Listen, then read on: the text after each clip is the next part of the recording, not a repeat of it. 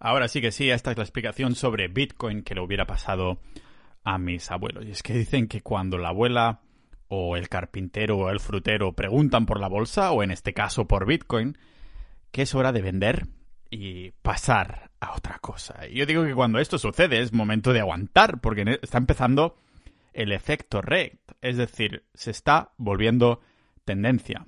Y si el carpintero me hubiera dicho en los 90, oye Pau, no sé si te suena esto del Internet, pero dicen por la radio que es el futuro.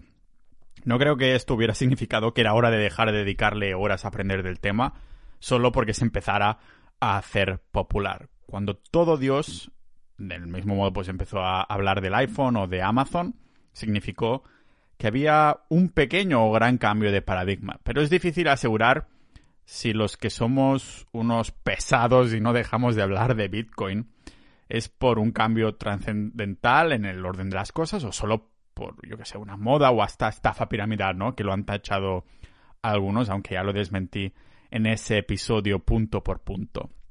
Y utilizando fuentes oficiales del FBI, de Abogacía de Nueva York y demás. Aún así, no me malinterpretéis. Creo que es muy sano cuestionárselo todo, pero lo que muchos pragmáticos pasamos a veces por alto después de preguntarnos cosas es que es necesario ser proactivo para pescar a la información. Hay una pregunta o crítica, en vez de cagarte en ello, búscalo en fuentes fiables y oficiales, ¿no? Que todo el mundo dice que Bitcoin ah, consume mucha energía.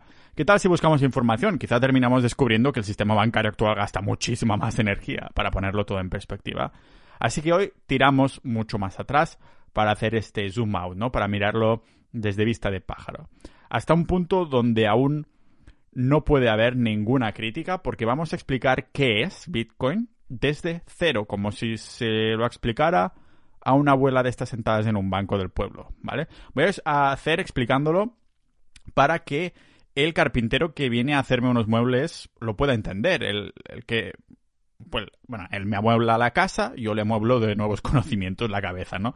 Que al fin y al cabo es lo que intento hacer también con mi familia, que por cierto, mi padre es carpintero y precisamente porque lleva trabajando desde los 14 años y está ya a las puertas de la jubilación, no puedo pensar en una persona más acertada para tener un valor refugio como es Bitcoin, para explicarlo desde cero. Pero la idea de adoptar, aunque sea un poquito de Bitcoin, es una decisión suya, una decisión personal, una decisión individual de cada uno que solo se puede tomar cuando empezamos a entender por dónde van los tiros. Vamos a seguir estos tiros para ver qué dirección toman y si decidimos seguirlos aquí en el podcast multidisciplinar de Pau Ninja.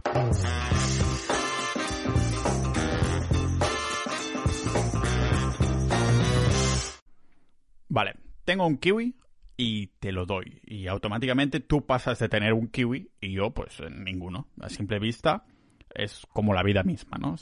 y si lo miramos con una lupa vemos que he puesto mi kiwi directamente en tu mano y sabes que este intercambio ha sucedido, porque tú estabas ahí y yo también lo estábamos mirando. Tú tocaste el kiwi y lo sentiste, ¿no? En tus manos, esa piel ahí rugosa y demás. No nos hace falta a otro ninja de la vida, a otra persona que esté ahí ayudándonos a pasar el kiwi de mi mano a la tuya, o ni siquiera que esté ahí para validar que este intercambio se ha hecho, porque sabemos los dos, tú y yo, a ciencia exacta, que ha sucedido. Esto es un intercambio de persona a persona, ¿vale? Mi kiwi ha dejado de estar en mi control y ha pasado a ser posesión tuya. Vamos, que puedes hacer lo que quieras con él porque es tuyo, ¿vale? Se lo puedes dar a otra persona, guardarlo, comértelo, lo que sea. Pero ahora, imaginemos que en vez de un kiwi físico, tengo un dibujo digital de un kiwi que me ha quedado fantástico, estupendo. Te digo, toma mi kiwi digital y aquí el tema se pone interesante y es que ahora cómo sabemos a ciencia cierta que te estoy dando este kiwi, que te he dado este kiwi digital. Es más, ¿cómo sabemos que solo te lo he dado a ti y que te he dado a ti la única copia original de este kiwi digital? Ostras, hasta rima y todo. pues porque podría haber colgado mi kiwi digital en internet y miles de personas se lo podrían haber descargado sin que tú lo supieras. Ah, por ejemplo, podría haberlo mandado por email a toda la gente de mi lista de contactos. Este problema ah, siguió persistiendo desde la creación de Internet hasta hace relativamente poco. Aquí entra en juego los libros de contabilidad, que si le queréis dar un nombre técnico, ledgers, pero bueno, libros de contabilidad, que al fin y al cabo no deja de ser esto mismo, un libro de contabilidad, una libreta donde apuntaríamos la transacción del kiwi digital que acabamos de hacer. Pero claro, si solo voy a vender un kiwi, no hay problema. Pero si quiero vender otros dibujos de frutas, sería un poco engorroso tener un libro mayor, ¿no? Donde apuntar todo eso. Además, ¿quién escribiría en él? ¿Cómo lo transportaríamos? La solución es simple. También lo hacemos digital. Para hacerlo, vamos a crear un mundo propio. Para que este libro contable digital pueda existir él solo, por sí mismo, ¿vale? Esto es lo que seguro que os he escuchado hablar de la cadena de bloques o la blockchain. Es como un mundo digital para este libro contable que necesitamos, para que quede marcado, ¿vale? Es muy similar a, los que jugáis a juegos online, por ejemplo, al juego del Among Us, que es de la empresa Inner Sloth, y ellos también tienen un libro de contabilidad digitalizado para este mundo, para el mundo del Among Us, ¿vale? Ahí tenéis, bueno, más bien la empresa de Inner Sloth tiene registrados todos los colores de los personajes que se pueden elegir cuando te creas el personaje, el, número, el número de sombreros, qué características tienen estos sombreros, los pantalones y vestidos que nuestros personajes Ah, pueden tener. Ah, el número incluso de usuarios que están jugando ahora mismo y todo lo demás. Ah, pero saldrían una serie de problemas si, por ejemplo, le diéramos el control de nuestra venta de kiwis digitales a los creadores del Among Us, o a Google, o a Estados Unidos, o a España, o hasta el primo de turno, ¿no? Y si Inner Sloth, esta empresa, empiezan a crear más kiwis digitales de la nada, ¿no? Yo solo he querido crear uno para vendértelo a ti. Estamos dejando en manos de alguien el destino de mi kiwi, ¿no? ¿Cómo podemos crear algo entonces y que no haya este intermediario? ¿Cómo podemos creer en esta empresa, en Inner Sloth, ¿no? En este caso hipotético, que no conocemos de nada más que de un juego divertido. No es para nada similar a cuando te vendí a ti este kiwi físico, en el que estábamos tú y yo. O sea que tenemos que fiarnos de que un tercero diga la verdad. Pero tranquilos, porque también encontramos la solución a este problema. ¿Cuál fue? Pues que todo el mundo tenga una copia de este libro contable. Tú tienes una copia del libro, yo tengo una copia del libro. ¿Vale? Y ahí se pone la transacción. Pau Ninja te ha mandado un kiwi. Ah, claro, en lugar de que esta libreta esté dentro del mundo digital creado por Inés Sloth, lo que hacemos es lo replicamos, creamos el libro contable, lo replicamos en todas las personas que quieren hacer una compraventa conmigo de mis dibujos molones de frutas digitales. O sea que si yo te vendo a ti un dibujo de un kiwi digital, no solo lo apunto yo en mi libreta, sino que tú también te lo apuntas en la tuya, te lo tienes que apuntar. Pero, estimado oyente ninja del podcast de Pau Ninja, desgraciadamente no te conozco de nada, a menos que estés dentro de la sociedad.ninja, la sociedad ninja, que es la comunidad del podcast que da soporte a que este contenido sea gratuito. Así que claro, como seguramente eres de la mayoría que no te conozco y que no da soporte, ¿cómo sé que tú también apuntas en tu libreta la venta de mi kiwi y no me intentas engañar? Pues para que una transacción se haga efectiva, para que nuestra compra-venta de kiwi sea válida, nos tenemos que sincronizar y aceptar que en todos los libros contables dice exactamente lo mismo. Si lo que hay en nuestras libretas no es idéntico, entonces la compraventa del kiwi no se efectuará, no es válida, ¿vale? Claro, a este punto ni yo soy propietario de este libro mayor, ni tú lo eres tampoco. Lo somos los dos y ninguno de los dos. o sea, estás, esta es solo una de las partes bonitas de esta idea, que se tienen que sincronizar y tienen que ser exactamente iguales. Ni yo soy propietario, ni tú lo eres, nadie lo es y todo el mundo lo es, ¿no? En esta cadena de bloques, en este mundo virtual, este libro contable además es totalmente transparente y de, de, código abierto para que todo Dios pueda ver lo que hay dentro sin opacidad. Quien sea puede abrir la, la libreta esta por la página que le da la gana y ver las transacciones que se han hecho, de quién a quién, aunque no estén apuntados nuestros nombres y solo nuestros seudónimos, ¿no? De cuánto se ha hecho y, qué día, qué hora, ¿no? Nos encontramos con la columna de lo que se compra, un kiwi digital muy bonito, lo que se vende, el nombre de la transacción, quién le transfiere un kiwi a quién. Digamos que estos son los campos obligatorios que hay que rellenar sí o sí, pero además podemos ir mejorando estos campos, añadiendo más florituras, ¿no? Ah, los que saben de programación y de libretas pueden ir poniendo ahí otras columnas, florituras que hagan más bonita y efectiva la manera en cómo se funciona este libro mayor, ¿no? En otras palabras, que la podemos mejorar siempre y cuando no se comprometan las columnas y campos obligatorios que ah, comentábamos al principio y que hacen que esta idea sea lo que es. Es como cuando tienes el libro ese de la ESO, que tienes todo el temario, ¿no? Y que la gente empieza a dibujar flores o mocos con tipex ah, de color blanco y cosas así, o le pintas un diente al de la foto de que hay ahí. Mientras no comprometas el, contenido base para poder estudiar después en tu casa cuando tengas examen, puedes decorarlo todo lo que quieras, aunque quede feo, ¿no? Vamos, que todos los que participan en esta compraventa y tengan una copia de estas libretas contables sincronizadas podrán comprar y vender, pero también contribuir, proteger y mejorar y controlar. Iremos todos a una y ya está. Esto es Bitcoin. Solo tenemos que sustituir la palabra kiwi por Bitcoin y es exactamente lo mismo. En vez de comprar y vender kiwis digitales, lo que hacemos es pasarnos dinero digital, Bitcoin. En vez de libros contables, tenemos ordenadores con una copia de Bitcoin. Son lo que llamamos nodos, que no es otra cosa que un ordenador con una copia de todo Bitcoin y que se sincroniza con los demás. Lo bonito de esto es que como estos kiwis Bitcoin son digitales, enviarnos uno un millón o hasta 0,0001 nos cuesta exactamente el mismo esfuerzo, porque el único esfuerzo que todos tenemos que hacer es que nuestras libretas contables, nuestras hojas de Excel, nuestros ordenadores se sincronicen, que además lo hacen automáticamente, no tenemos que hacer nada nosotros, ¿no? Es la misma energía escribir el número 1 o el número 8 y es el mismo tiempo mandarlo a Málaga que a Corea la Buena, ¿vale? Hasta aquí creo que hasta mis padres lo habrán entendido. Lógicamente, les he mandado este fantástico podcast para que lo entiendan. Así que vamos a ser un poco más específicos, pero igualmente utilizando un lenguaje ninja que todo el mundo pueda entender. Ya hemos visto que qué es el Bitcoin para tontitos, para decirlo así, ¿no?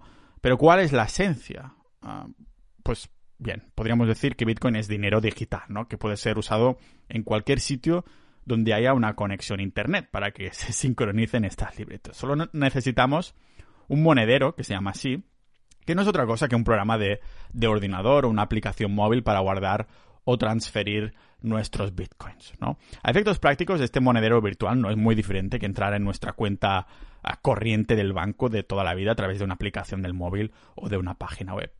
Dicho así, Bitcoin no suena a un tipo de dinero que sea tan diferente de los euros o los dólares, porque bueno, al fin y al cabo, la mayoría del dinero del mundo no existe en efectivo y accedemos a él vía pantallitas, ¿no? Con la aplicación, con la web y demás. Pero claro, si hubiera un apagón mundial, podríamos usar el dinero en efectivo como mínimo, ¿no? Cosa que con Bitcoin no, ¿verdad? Bueno, para los amigos apocalípticos, no sufráis, porque a día de hoy ya ha sido posible hacer transacciones de Bitcoin incluso sin Internet, utilizando señales de radio. Pero la gracia de Bitcoin no es que intente ser similar al dinero de toda la vida, sino que se desbanca, nunca mejor dicho, con muchas otras características que ningún otro sistema tiene. Iremos entrando poco a poco. Pero, por ejemplo, una de las características ah, de Bitcoin es que es descentralizado, es decir, que no hay nadie que tenga un control absoluto o mayoritario de este dinero digital, como hemos visto en estas libretas, ¿no? Yo soy propietario tanto como tú. Ah, entonces, claro, todos tenemos una copia de esta libreta y esto toma una importancia enorme. ¿Por qué? Porque, desgraciadamente, la censura de las redes o hasta de todo Internet por parte de algunos gobiernos, algunos estados, no es una utopia. Más bien una utopía, ¿no? Que siempre me dicen que tengo un acento raro y que mezclo las palabras, siempre me pasa lo mismo. Pero eso, que desgraciadamente no es un imaginario, no es una utopía eso de imaginarse que un gobierno nos pueda cancelar el Internet, ¿no? Ah, porque esto lo hemos visto recientemente en Bielorrusia o Birmania, ¿no? Birmania, que parece un programa de televisión, Birmania, como, como sea que se pronuncie. Yo es que leo muchas noticias en inglés y después doy, doy rabia, ¿no? Creando podcasts en español pero pronunciando palabras de modo raro. Pero esta noticia de las censuras, si nos volvemos a centrar, ah, de que y claro, el hecho de que Bitcoin se pueda usar sin Internet cobra mucha relevancia, porque Bitcoin es inmune, totalmente inmune, no se puede prohibir, es inmune a las decisiones de un Estado. De hecho, los estados que han más totalitarios, más con dictadores y demás que han intentado prohibir Bitcoin, se ha visto el efecto contrario. Se ha visto como sus ciudadanos lo adoptaban aún más porque veían que podían seguir, que no era, que era totalmente inmune a estas decisiones, ¿no? Prohibitivas y demás. Pero esto es un tema para otro día. Bajo esta perspectiva, esto puede sonar muy bonito, pero vamos a hacer de abogado del diablo por un momento para que no penséis que solo digo bondades, ¿no? Hace unos años un cajero automático me rompió, lo intenté poner a un billete de 100 euros. No sacarlo, no, ponerlo, lo intenté poner y se me rompió. Se me, por ahí, por un lado, digo, mierda, ahora esto no me valdrá. Pero claro, fui al banco y me lo reemplazaron sin problemas. Y aunque Bitcoin no sea físico, lo que os quiero hacer ver es que el hecho de que no hay nadie detrás de la red de Bitcoin nos hace ser totalmente responsables del dinero digital que tenemos. Porque claro, esto también hace que no haya posibilidad de reclamaciones o ayuda. Esto bajo mm, pues, ciertos puntos de vista puede ser tanto una ventaja como una desventaja, depende del prisma con el que lo miremos, ¿no? Es una ventaja o desventaja independizarse de casa de los padres, tomar responsabilidad y tener que hacérselo todo. Bueno, si eres un nino, un nini que ni estudia ni trabaja, pues no es una ventaja. Pero si te piensas que es el momento y dices, es que quiero tomar responsabilidad para ser más libres, pues entonces es una ventaja de independizarte, ¿no? Pues vendría a ser exactamente lo mismo. Aquí nos surge otra duda. Y es que si no hay nadie detrás, entonces, ¿quién controla Bitcoin? Ya hemos visto que la respuesta es nadie y todos. Del mismo modo que nadie es dueño de las eh, señales de radio, las ondas eléctricas o hasta la tecnología detrás de Internet, con Bitcoin pasa exactamente lo mismo. Todos los usuarios que usan Bitcoin y tienen una copia de estas libretas, que en verdad son ordenadores, los nodos, tienen el control. Esto significa que nadie lo tiene individualmente y es que Bitcoin es descentralizado gracias al consenso global y por esto no se puede trampear. Si hay 10 personas que usan Bitcoin y uno le manda a otro un Bitcoin, ojalá me lo manden a mí, ¿no?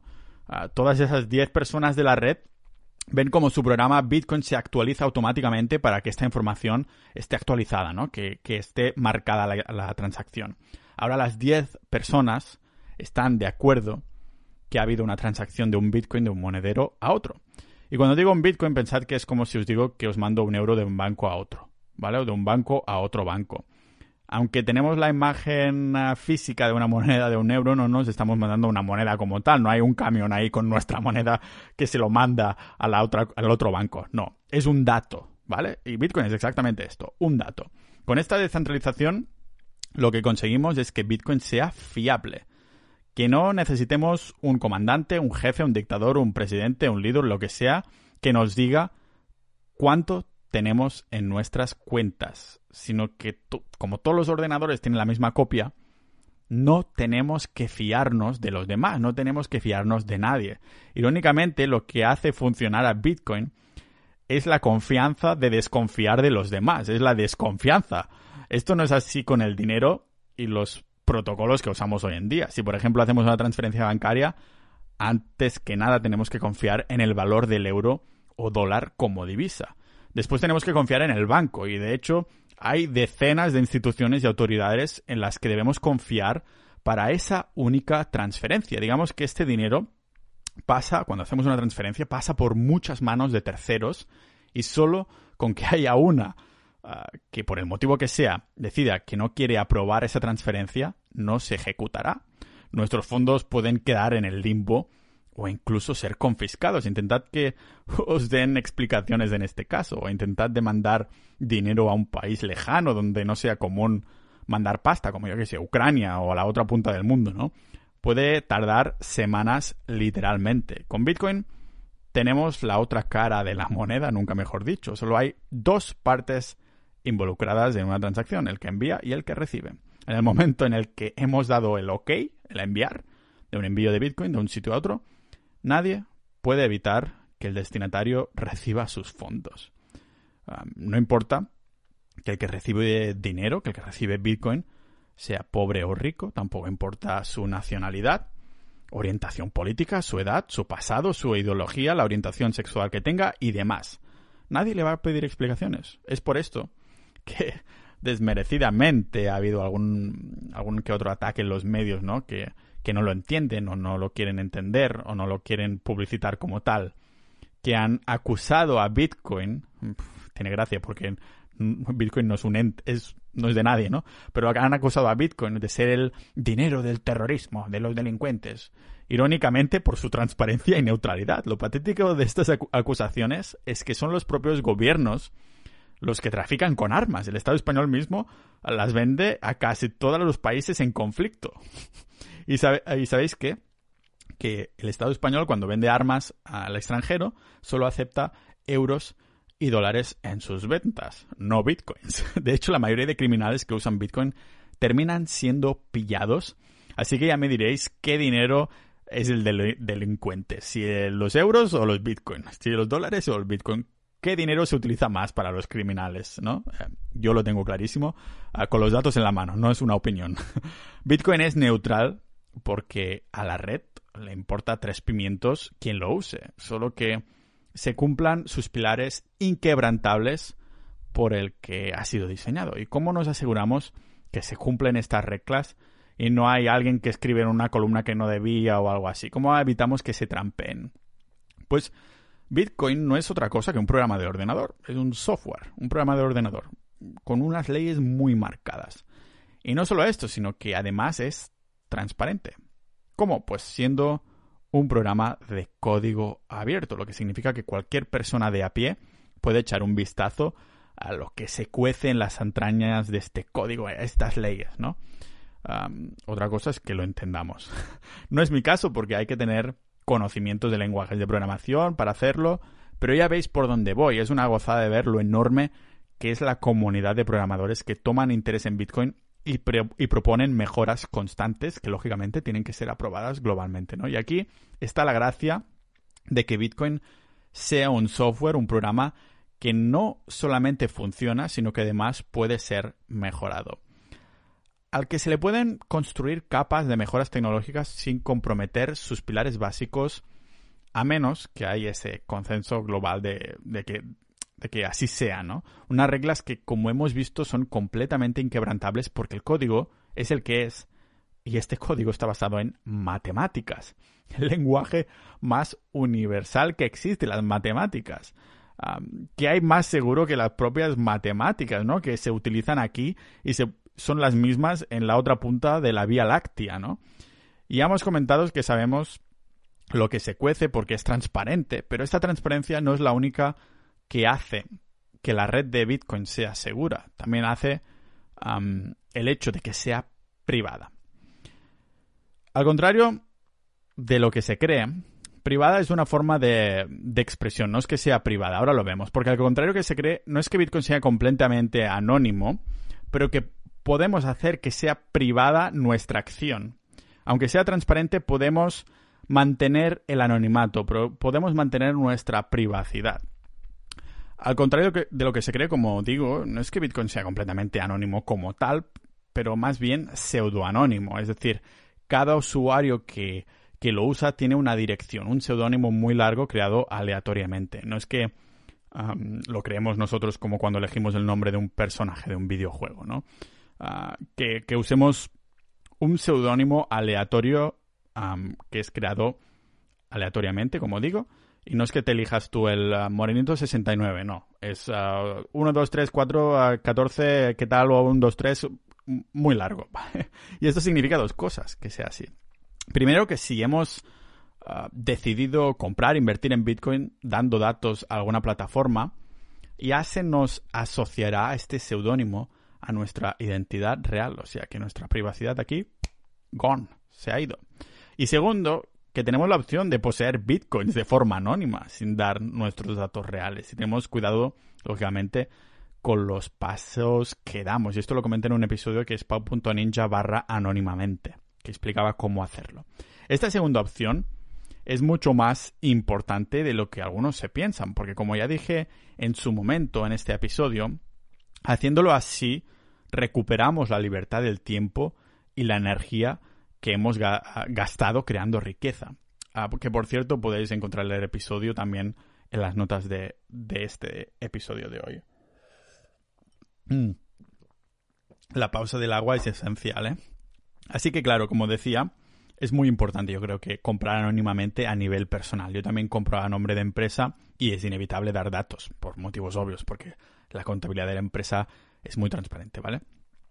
Y aquí se puede indagar en un debate moral, pero a grosso modo, esta idea, yo creo que, a grosso modo, esta sí que sería la idea, ¿no? Detrás de, de este dinero digital del que tanto hemos oído hablar últimamente, de lo que es Bitcoin.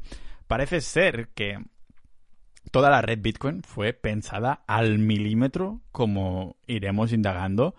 Así que debe haber una pedazo de empresa u organización detrás que lo creó, ¿no? una mente brillante que debe ser súper famoso y demás. Pues no. Famoso sí, pero fama no tiene. O sea, sí, pero no. No la puede acumular. Y ahora veremos por qué.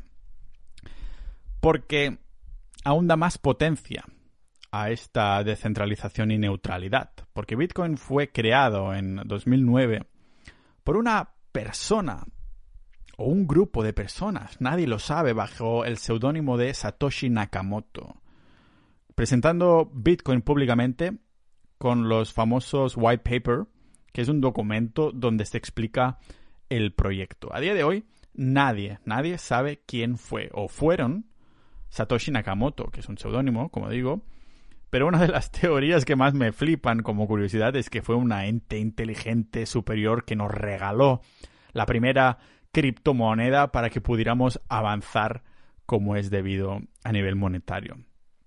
Aunque esto no deja de ser una, una teoría conspiranoica, para ponerle más misterio, lo que está claro es que lo que nos dejó fue la solución a un problema que muchas personas no saben que tienen, porque lo hemos aceptado como una realidad. Y es algo en lo que entraremos en un rato, al final del capítulo, ¿vale?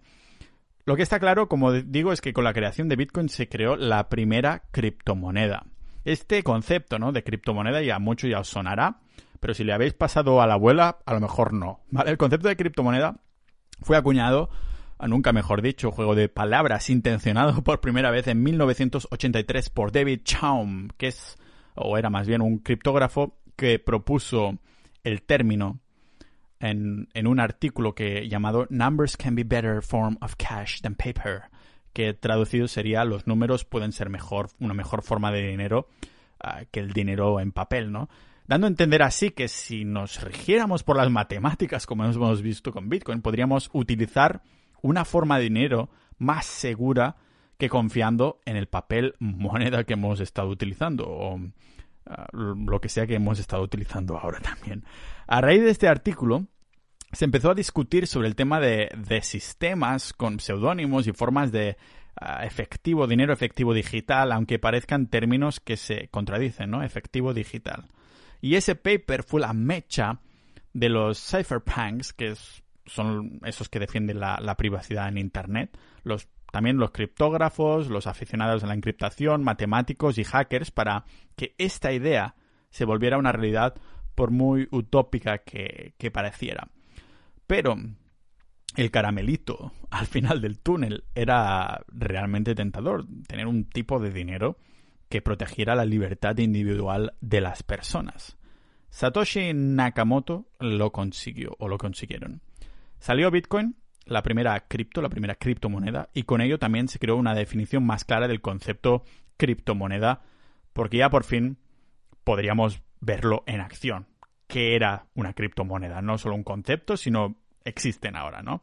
Una criptomoneda, entonces es dinero digital, donde en vez de tener una autoridad centralizada, como un banco, que lo valida todo y mantiene las cuentas, pues utiliza este sistema descentralizado usando la encriptación. O sea, ya sabéis lo que es encriptación, ¿no? Que por cierto es una palabra que a mí me parece súper chula porque está sacada del griego antiguo de criptos, que es secreto, y de graphene, que es escritos, o sea, escritos secretos. A día de hoy, esta encriptación la, es, bueno, más que nada un cifrado en el que un texto sin formato y que parece ordinario se convierte en algo que podemos leer y entender viceversa si, si conocemos las claves, ¿no?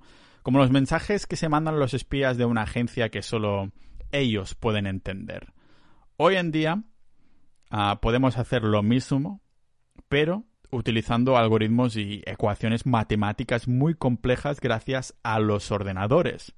Porque un cerebro humano sería como imposible que fuera capaz de descifrar. Y, y, si bien Bitcoin fue el proyecto pionero, la primera criptomoneda y la que se ha empezado a aceptar más y salir en los medios, en el momento de transferiros este cetro de información, este cetro de conocimiento, como si fuera Gandalf, en el momento de escuchar este maravilloso podcast, que sepáis que existen más de 10.000 otras criptomonedas que no son Bitcoin. Al final, el código de Bitcoin es abierto y cualquiera puede hacer un copy-paste, ¿no? Copiar y pegar. Simplemente copiarlo, que es lo que han hecho la mayoría. Aquí lo único que diré por ahora es que Bitcoin solo hay uno. Existen dos categorías de criptomonedas. Uno es el Bitcoin y después están todas las demás. Ah, para mí es como si dices, hostia, es que mira, te he creado Instagram 2 o el Internet 2, ahí es un poquito mejor que el original. Pues, pues mucha suerte con que tenga éxito. Ah, lo que veréis es que algunas de estas criptomonedas dicen ser una mejora de Bitcoin, lo que es muy discutible, como bien digo, mientras que otras dicen tener un propósito totalmente distinto a Bitcoin. Esto es diferente. Personalmente, si otras tienen otro propósito distinto a Bitcoin, a mí me parece genial, pero lo que veo una tontería es que intenten competir con la meta que tiene Bitcoin. Que, por cierto, Pau, ¿cuál es? ¿Cuál es esta meta? Que no lo hemos dicho hasta ahora. Hemos dicho el funcionamiento, que si libretas, que si kiwis, pero ¿qué, ¿cuál es el propósito? ¿Para qué sirve Bitcoin? Es que es esto, ¿no? Lo hemos tratado de forma básica. Y después nos hemos puesto un poquito más técnicos. Así que, ¿por qué no seguir usando el dinero que hemos usado hasta ahora? ¿Por qué molestarse a aprender qué es Bitcoin? La mayoría entiende a Bitcoin de dos maneras básicas. Sistema de pago o reserva de valor. Y aunque la mayoría de escépticos critican a Bitcoin por ser un sistema de pago poco eficiente, como las ideas muy bien, ¿no? Privacidad, libertad, neutralidad, descentralización y todo esto, pero a nivel de mandar un dinero algo, algo poco efectivo, ¿no? Como hemos visto en el aspecto del software, el programario nos permite que lo construyamos capas de tecnología encima y mejorarlo con el tiempo. Pero tienen razón, lo confieso, ¿no? No lo voy a negar. Hasta ahora es poco eficiente como sistema de pago porque nos interesa bastante más. Primero, al menos, esta segunda característica. Bitcoin puede ser utilizado para pagar online de persona a persona, lo que se llama peer-to-peer o P2P, y ahora hasta mm, entidades como Revolut o PayPal incluyen la opción de, pagar con Bitcoin, aunque, bueno, no es posible aún pagar con Bitcoin en Amazon o AliExpress, pero yo creo que sí será posible hacerlo en un futuro no muy lejano, porque la bola de nieve de la adopción es cada vez mayor. O sea que no es descabellado pensar que podría llegar el día en el que podamos pagar a la mayoría de tiendas, tanto físicas como online, con Bitcoin. Todo gracias a esta comunidad que lo va mejorando, ¿no? ¿Y por qué dicen que Bitcoin es una revolución si como sistema de pago va un poquito a trompicones, pavo? Pues porque los creadores decidieron sacrificar inicialmente algo de conveniencia en el sistema de pago de Bitcoin para cubrir las funciones de reserva de valor, de valor refugio. ¿De qué? Ahora lo veremos, ¿vale? Las propiedades que hacen que Bitcoin tenga valor no están tanto en su manera de pagar como el pago, ¿no?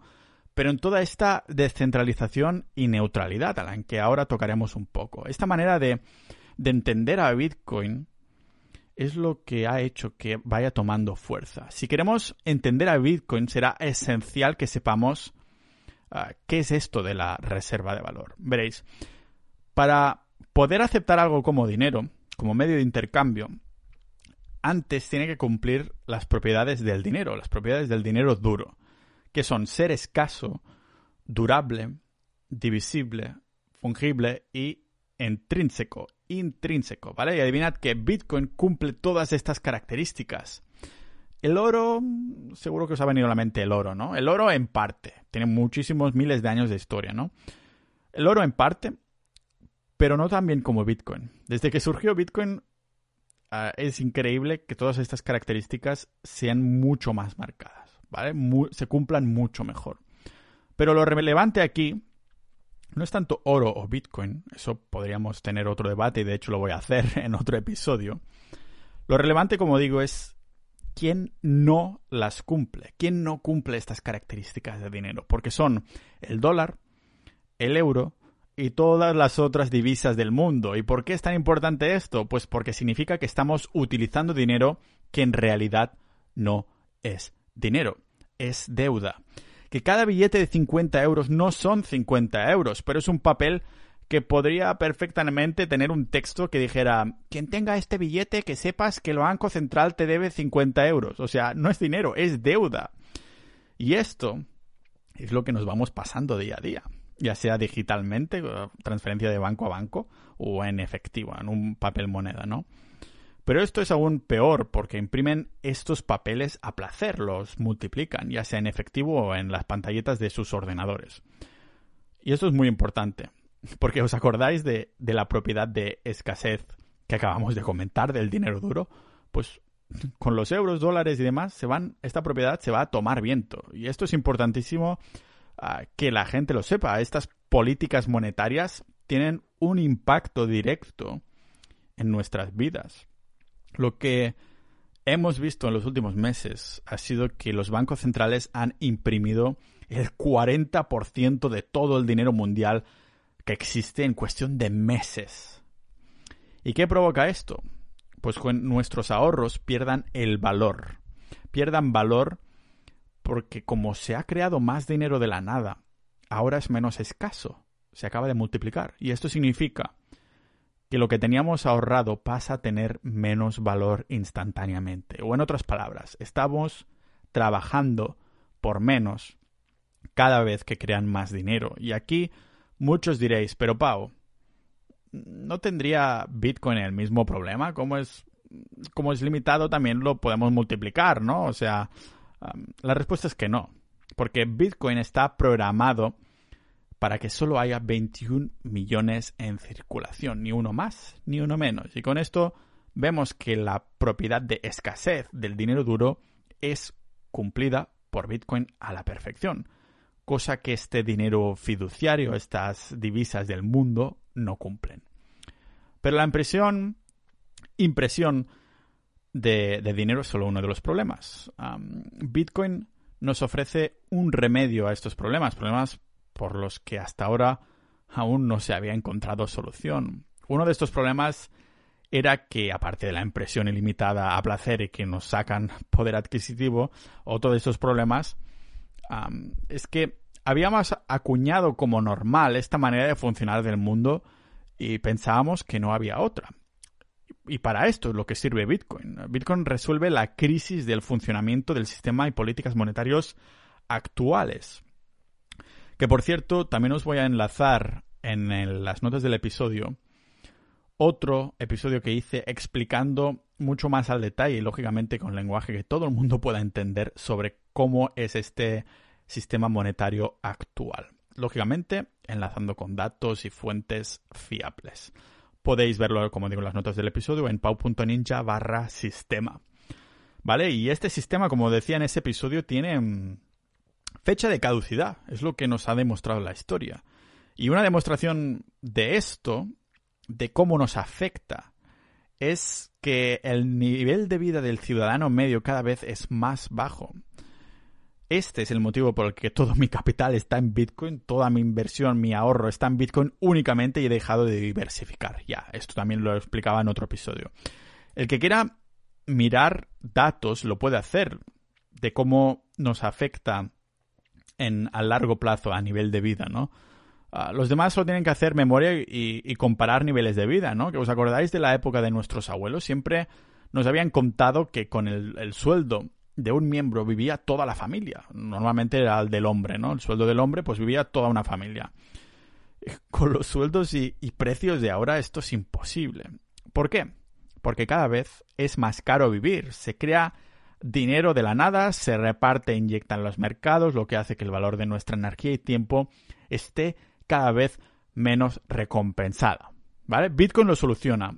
Y una vez los que me siguen descubren esto, es como darles, eh, porque yo lo sentí también, es como darles la, la píldora roja de Matrix. Dejamos de ver el mundo igual. Y esto está lejos de ser una teoría de la conspiración, porque está muy bien documentado, como digo, por los economistas, los propios bancos y dando datos públicos que lógicamente están bien escondidos, los gobiernos, todo esto además está respaldado por la historia, que como le pasó al sistema monetario romano, algo muy similar a nuestras políticas monetarias actuales. Y ya sabéis, amigos, que la historia siempre se repita. Se repite. por, por esto, Bitcoin representa para el dinero del mundo lo que Internet representa para la información. Un cambio de paradigma sin precedentes que saldrá, estoy seguro, en los libros de historia de nuestros descendientes.